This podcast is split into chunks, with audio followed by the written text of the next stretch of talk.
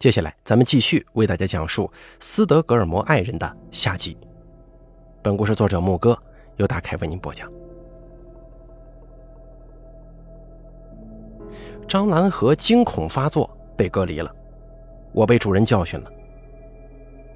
大警问我为什么这么想，我说道：“张兰和对开易拉罐的反应跟莫威是一样的，他们都害怕这个声音，又都讨厌光。”绑架后回来的情况也相似，这这重合点实在是太多了，说明在这场绑架当中，他们两个人的角色是一样的，都是受害者。大警说：“那如果张南河就是想把自己身上的阴影转嫁给他的闺女莫薇呢？依恋关系是会遗传的，绑匪是怎么对他的，他就会怎么对他的人质啊。不排除这个可能。”但如果绑架是张兰合作的，那么至少他在一定程度上是享受绑架过程的。但是你也看到他的表情了，那全部都是恐惧。他对我拆穿他都毫无愤怒，说明他对开易拉罐声音的防御机制弱到无法处理其他的应激反应。我问你，你会因为被刀捅过，想让别人也感受这种痛，捅别人的时候就再捅自己一刀吗？大警摇了摇头说。当当然不会了，我又没毛病。好吧，张兰和自己都听不得这个声音，确实不太可能开易拉罐去害别人。那十几张曝光过度的照片已经能说明问题了，绑匪一定对他实施了跟光有关的伤害行为。莫威也很讨厌光，这种高度重合指向的其实是犯罪标记。每个罪犯都有自己独特的犯罪习惯，开易拉罐的声音跟光。就是他的犯罪标记，足以说明两起绑架案是同一个人做的。那莫威为什么指认自己的母亲绑架了他呢？大警突然一顿，表情逐渐惊恐。你的意思是，莫莫威难道也出现斯德哥尔摩综合症了？我面色凝重。是啊，这个绑架犯显然精于此道，他极会笼络人质心理，让人质。敌对家人。第六集，张兰和隔离出来之后，我又拿着照片去找他。他没有否认我的猜测，看向窗外，说了一句话：“最刺眼的光，其实跟黑暗是一样的。”他接过我手中的那张绑匪寄给他的照片，说道：“他就在里面。”我愣了一下，问道：“你说的他是谁呀？是绑匪吗？”张兰和的手指划过照片周围惨白的曝光处。这不是我的单人照，而是我跟他的合照。他就站在那些光的后面。绑匪当年把他带到了自己家，关在阁楼上。那个家晚上都会有人回来，白天人不在，绑匪就在阁楼里折磨他。他被绑在房间正中心的椅子上，绑匪在房间周围支了一圈打光灯，密密麻麻地围着他打，太亮了，导致他什么都看不见。有时候他甚至觉得自己已经瞎了，极致的亮跟暗是一样的。绑匪似乎很欣赏他在光照下清晰的痛苦表情。绑匪没有直接伤害他，他让他看他伤害别的东西。他抓来了很多的猫、狗、老鼠，把它们浸泡到硫酸桶里，看它们从嘶叫挣扎到失去行动力，再到被腐蚀溶解，只剩下一坨烂肉，然后捞起那坨烂肉放到他脚边，让他看烂肉最后苟延残喘溶解的反应。硫酸桶放在他正前方，替换了一只打光灯的位置，灯亮得他太难受了。眼睛为了自我保护，只能看向唯一没有灯的方向，也就是硫酸桶的位置。如果他闭眼不看，绑匪就会把老鼠放到他腿上，等他尖叫崩溃，才把老鼠拿开，扔到硫酸桶里。老鼠死了，他就说：“我是为了保护你才杀死他的。”硫酸桶的位置偶尔会换上相机。在一圈刺眼的打光灯中，他只能看向相机。绑匪在他身后逐个开汽水瓶，模仿硫酸腐蚀的声音。张兰和吓得半死。到后来，绑匪不虐待动物了，只热衷于游走在打光灯后面，藏于刺眼的光下，给他开汽水瓶听。即使知道是假的，可是张兰和的条件反射已经形成，每一下开瓶都如遭暴击，而他惊恐狰狞的表情，被他正眼看着的相机清楚地记录下来了。每一张照片，绑匪都在，他藏在光的后面，乐此不疲，跟他一起拍照。被曝光掩去行迹，张兰和看不见他，只能看见光，于是光成了恐怖。他把那些照片印出来贴在墙上，说这是他们的全家福。每到夜里，家里回来了人，绑匪会消停，打光灯也关了。那是张兰和每天唯一能休息的时候，黑暗就等于休息。也就是那个时候，他发现这个阁楼没有窗户，非常黑。他始终没看清阁楼，也没能看清绑匪。每天张兰和都以为自己会死，但他都好好的活了下来。绑匪给他吃，给他喝，给他弹鱼，绑匪从来没打过他。绑匪对他说。是因为你父母不要你了，我才有机可乘的。每个父母都很讨厌孩子的，都希望有坏人把孩子抓走。你的父母把我盼来了，他们很感激我的。他去拍了父母的照片给他看，告诉他他失踪了，可他们还在上班，没有找他，他们是真的不爱他。我是来救你的，我比他们更在乎你，你知道吗？他把那个身体涂满红颜料的劣质塑料娃娃放在他腿上。我们礼尚往来，我送给你礼物，你陪我在这里生活，但是你要小声点，晚上家里有鬼，不能被鬼发现了，不然他们把你抓走，我就救不回你了。他给他捧来一个蛋糕，说今天也是他的生日，他也没人陪他过生日，他们两个可以一起过，以后每一年都一起过。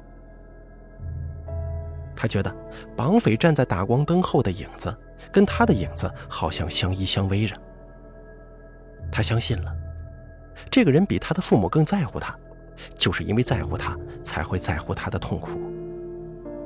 他愿意把痛苦表演给他看。但是到第七天，绑匪把他放了，家里人发现了，楼下传来了不小的动静。他被放走的时候，蒙着眼睛。绑匪对他说：“从来没有小动物到了阁楼里能活着出去的，你是第一个，你一定要记得感恩呐。”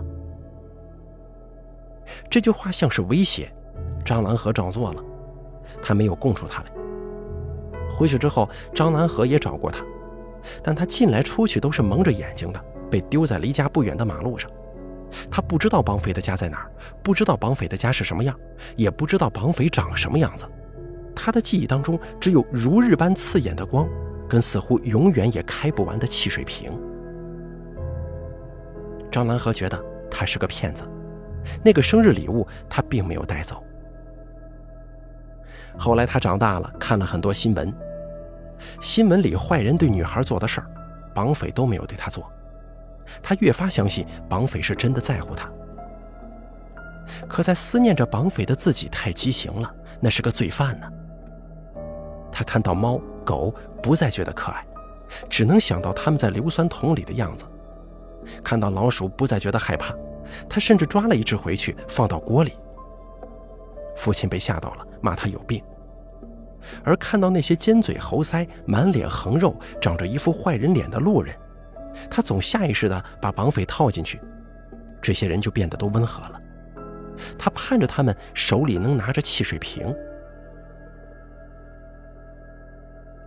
张兰和觉得自己分裂了，一个七岁的他永远留在了阁楼里，跟绑匪组成了全家福；另一个失去灵魂的自己被时间催大了。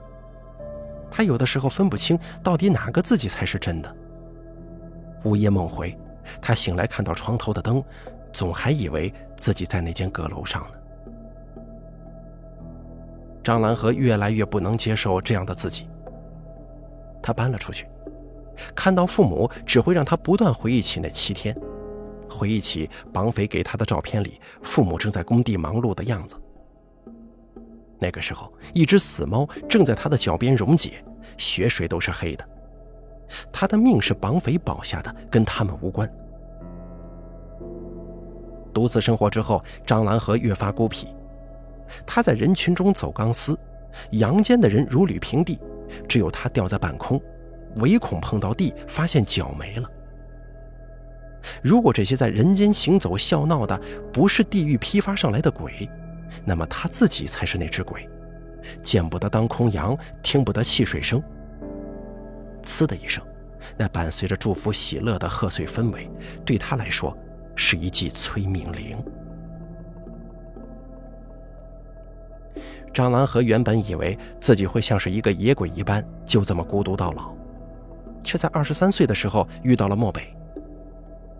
漠北改变了他，他第一次觉得分裂的自己补全了。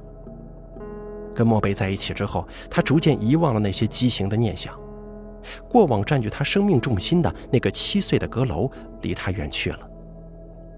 做了母亲之后，他变得越来越温柔，愿意去包容曾经伤害他的一切。可是好景不长，婚后第五年，他收到了绑匪寄来的东西。绑匪好像故意提醒他，美梦该醒了，他就是只鬼，真以为披上人皮就能做人了吗？张兰和当下就能确认，是他，跟当年一样，他只想看他痛苦，他要像当年拆散他跟父母一般，拆散他新的家庭。我问道。那个时候都过去十多年了，绑匪怎么知道你住在哪儿啊？张兰和说：“我三十岁生日那年，他给我寄来了礼物，盒子里有二十三张照片，照片上的人都是我。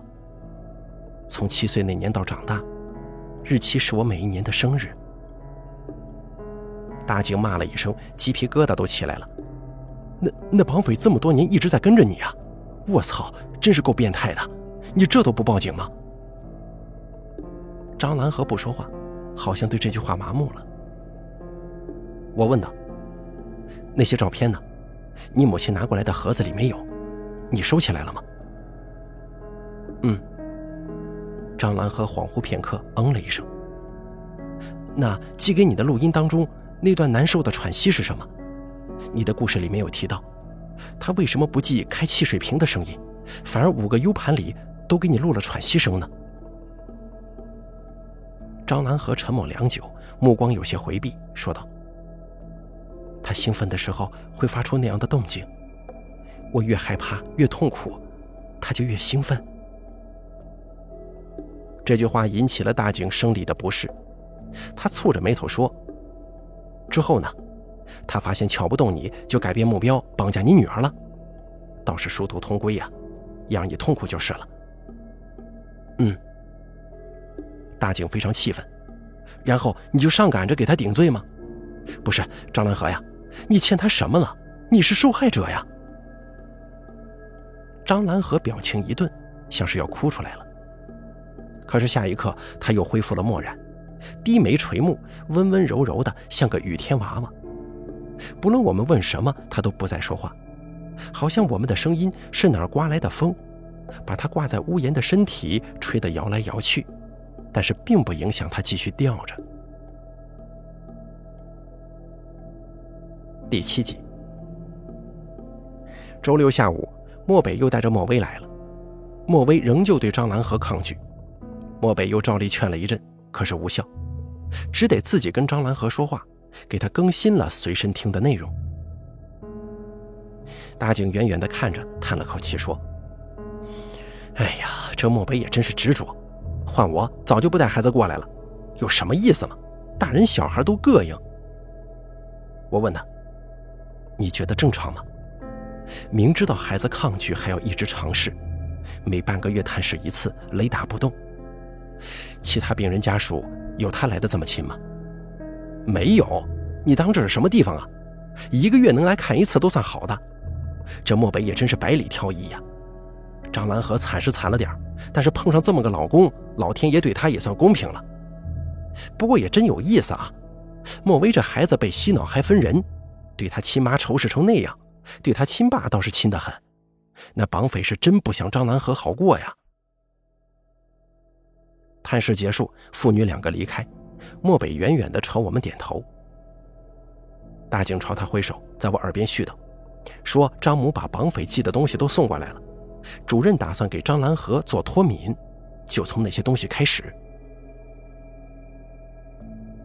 漠北牵着莫威出警报门，今天探视的人多，出门要排队。警报器随着开门一直在响，父女两个等了一会儿，漠北似乎不舒服，从口袋里拿出吸入器，深深地吸了一口。消瘦的身体也跟着颤抖。莫威紧紧地牵住了他，漠北笑着抱起女儿出去了。大警说他连日跟着主任听录音做脱敏分级，听得脑壳都疼了。哎呀，那绑匪的喘息声听得真难受啊，要死过去似的，怎么跟哮喘一样啊？我愣了一下，把大警拽住了。大警，你刚才说什么？什么说什么？你说绑匪录的喘息像什么？像哮喘呢？一瞬间，过往的很多细节走马灯一样从我眼前刷过。那名绑匪身体消瘦，年纪不大，可能是个高中生。他兴奋的时候会发出那样的动静。绑匪这么多年一直跟着他，还说对他妈仇视成这样，对他爸倒是很亲近。没事儿，老毛病了，哮喘。还有那一句最刺眼的光，其实跟黑暗是一样的。我恍惚地朝张兰和的病房急走而去。他坐在床头听他的随身听，看到我又笑得温温柔柔。我走上前朝他伸手，给我听一下你的随身听。张兰和没有任何动作，目光却有了防备。我上前一步，扯掉他的耳机，放到耳朵里，脑子嗡的一声。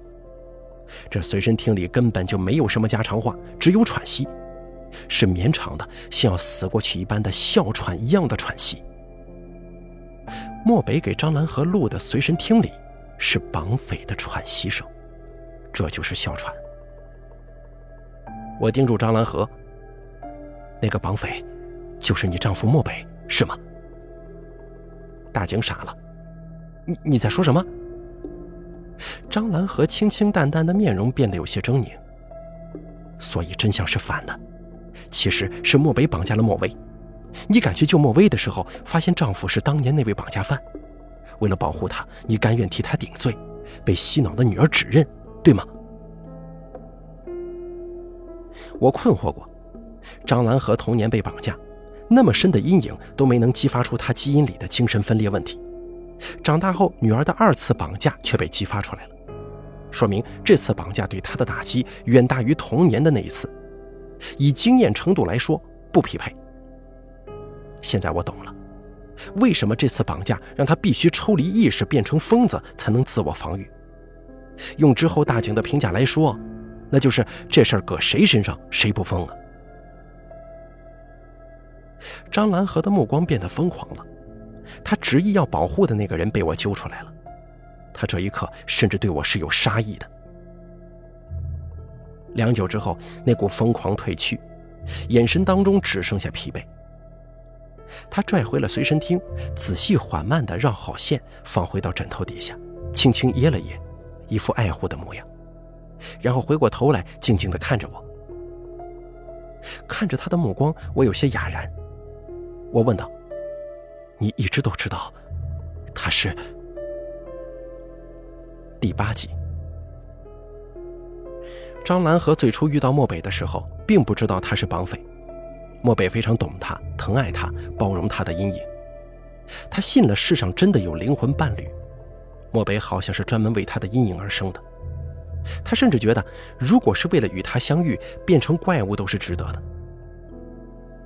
婚后第五年，绑匪开始联系她，她非常慌张，唯恐被丈夫发现。她想过搬家，但是当她收到那二十三张生日照片之后，她知道躲到哪里都没用。她从来没有离开过他。张兰和麻木地收着东西，提心吊胆地过日子，好几次险些被丈夫发现。最快乐的五年过去了，他的日子又回到了阴间，在婚姻里活得像个小偷。绑匪持续联系他的第三年，第一次给他寄来了录音，录音里是一段哮喘。当年那个年纪不大的绑匪，每当看到他尖叫痛苦，都会哮喘发作。趴在地上喘得起不来，影子也缩成一团。他一边喘一边笑，就像个厉鬼。绑匪说那是他开心，他一开心就会这样。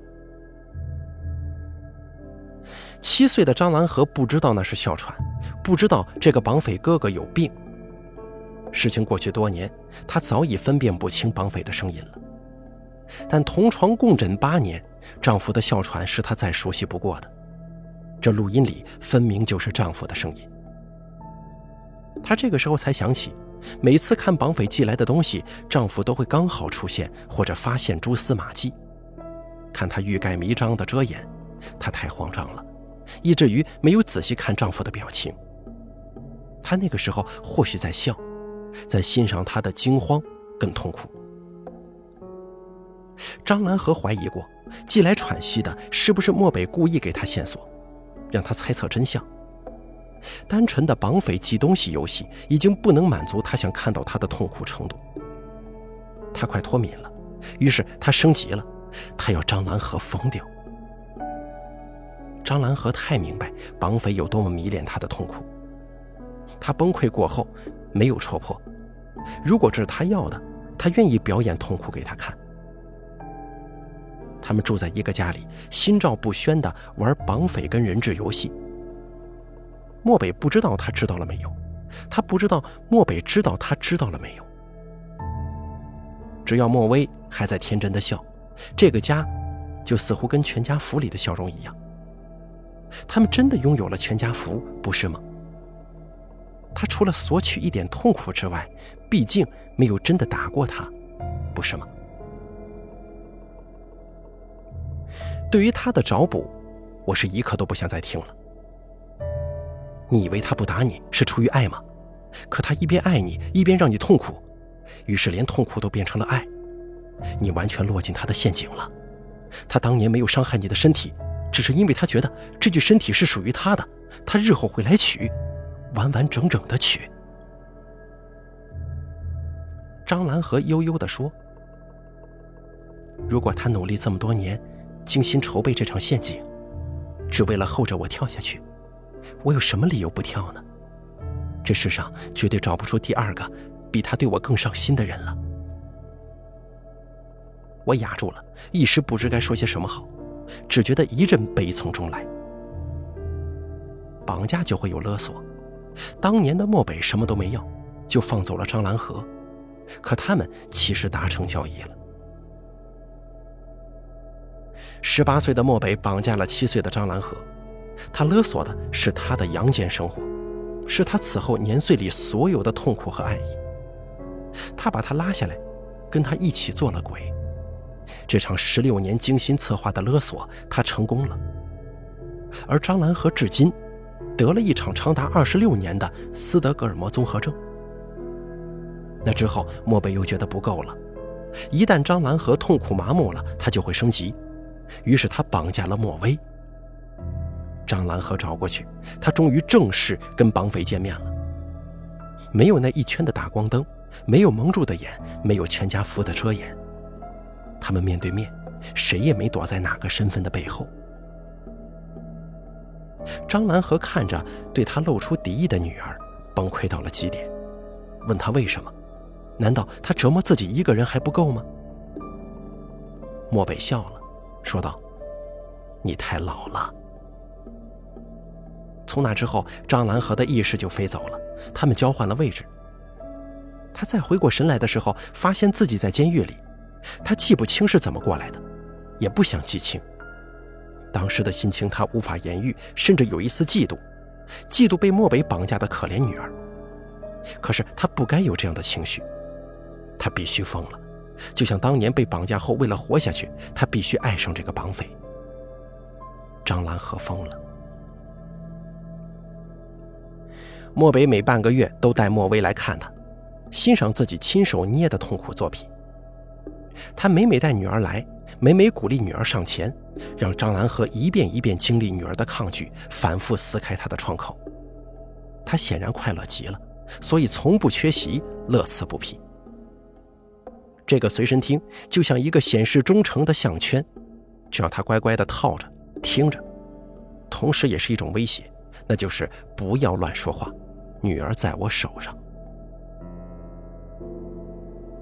主任召开了紧急会议，一时不知道从哪个点抓起：是张兰和嫁给了童年的绑架犯，还是漠北绑架了女儿嫁祸给妻子，还是父亲教唆女儿指认母亲为绑架犯，还是绑架犯潜伏十六年娶了受害者？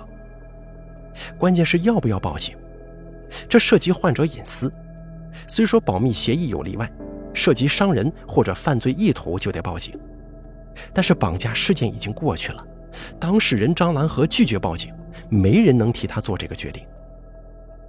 主任不想放弃，打算最后再劝张兰和一次。第九集，漠北又带着莫威来探视了。主任把漠北叫走，商量张兰和的治疗方针。莫威暂时交给我照看。我把莫威带去了脱敏室，没有开灯，漆黑一片。他坐在正中央等我，我出去把门锁上了。脱敏室里突然亮起一盏盏灯，非常刺眼，打向莫威。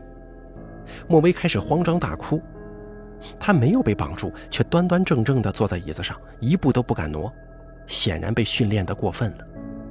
他开始喊爸爸，抽泣着喊：“爸爸放我出去，我听话，我听话，讨厌妈妈了。”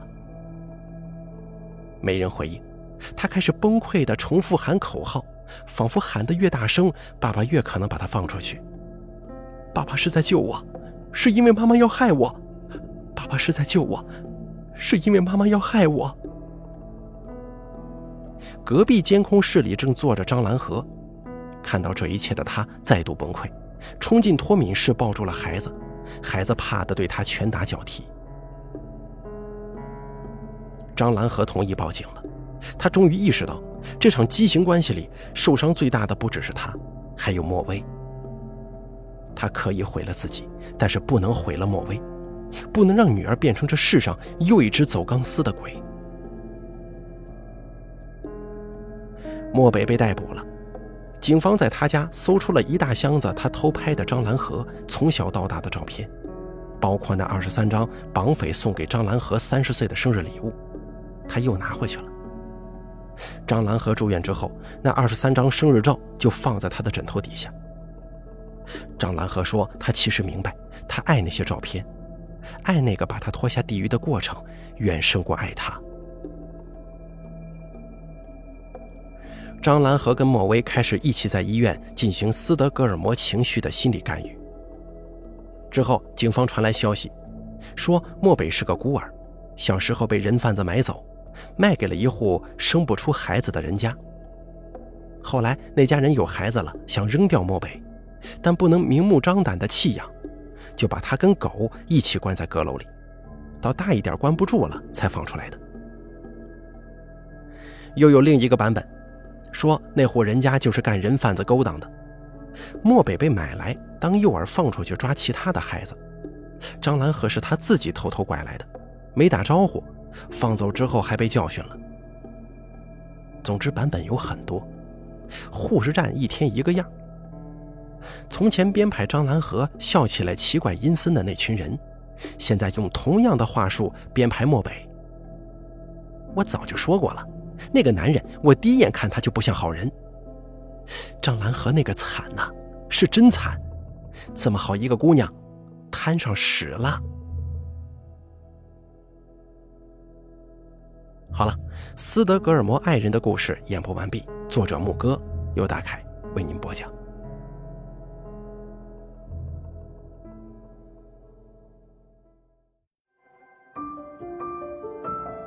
本期故事演播完毕。想要了解大凯更多的精彩内容，敬请关注微信公众账号“大凯说”。感谢您的收听。